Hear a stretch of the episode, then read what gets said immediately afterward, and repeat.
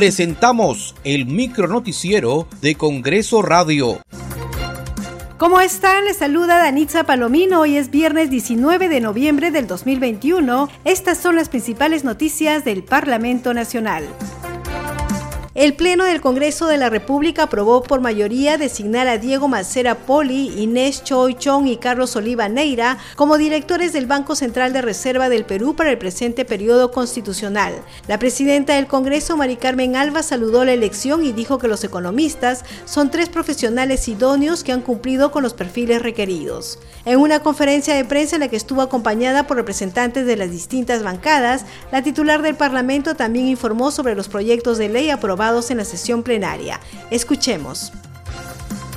Se puso en el Pleno la terna que se aprobó en la comisión especial formada por los portavoces de los tres directores que eh, proponíamos para que se viera hoy día en el Pleno para el BCR.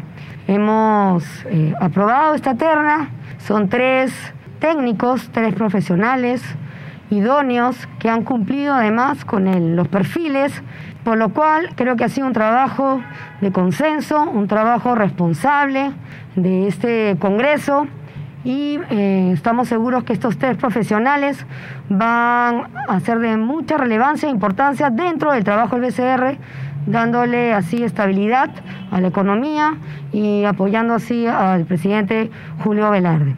Asimismo, hemos aprobado el día de hoy ocho eh, proyectos de ley muy importantes de la Comisión Agraria, Relaciones Exteriores y además eh, tres mociones, así como el día de ayer se ha aprobado la ley de equilibrio fiscal y la ley de endeudamiento y el día de mañana eh, estará listo el dictamen de la ley de presupuesto que será vista en los plenos que ya se han programado para el día 23 y 24 de la próxima semana.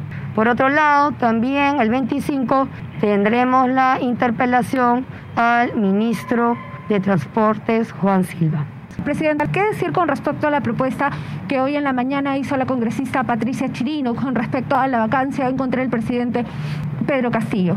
Bueno, yo me ratifico en lo que expuse el día de ayer en CADE. El Perú necesita en este momento estabilidad y gobernabilidad. Muchas gracias por acompañarnos en esta edición. Nos reencontramos el lunes a la misma hora. Hasta aquí el micronoticiero de Congreso Radio, una producción de la Oficina de Comunicaciones del Congreso de la República.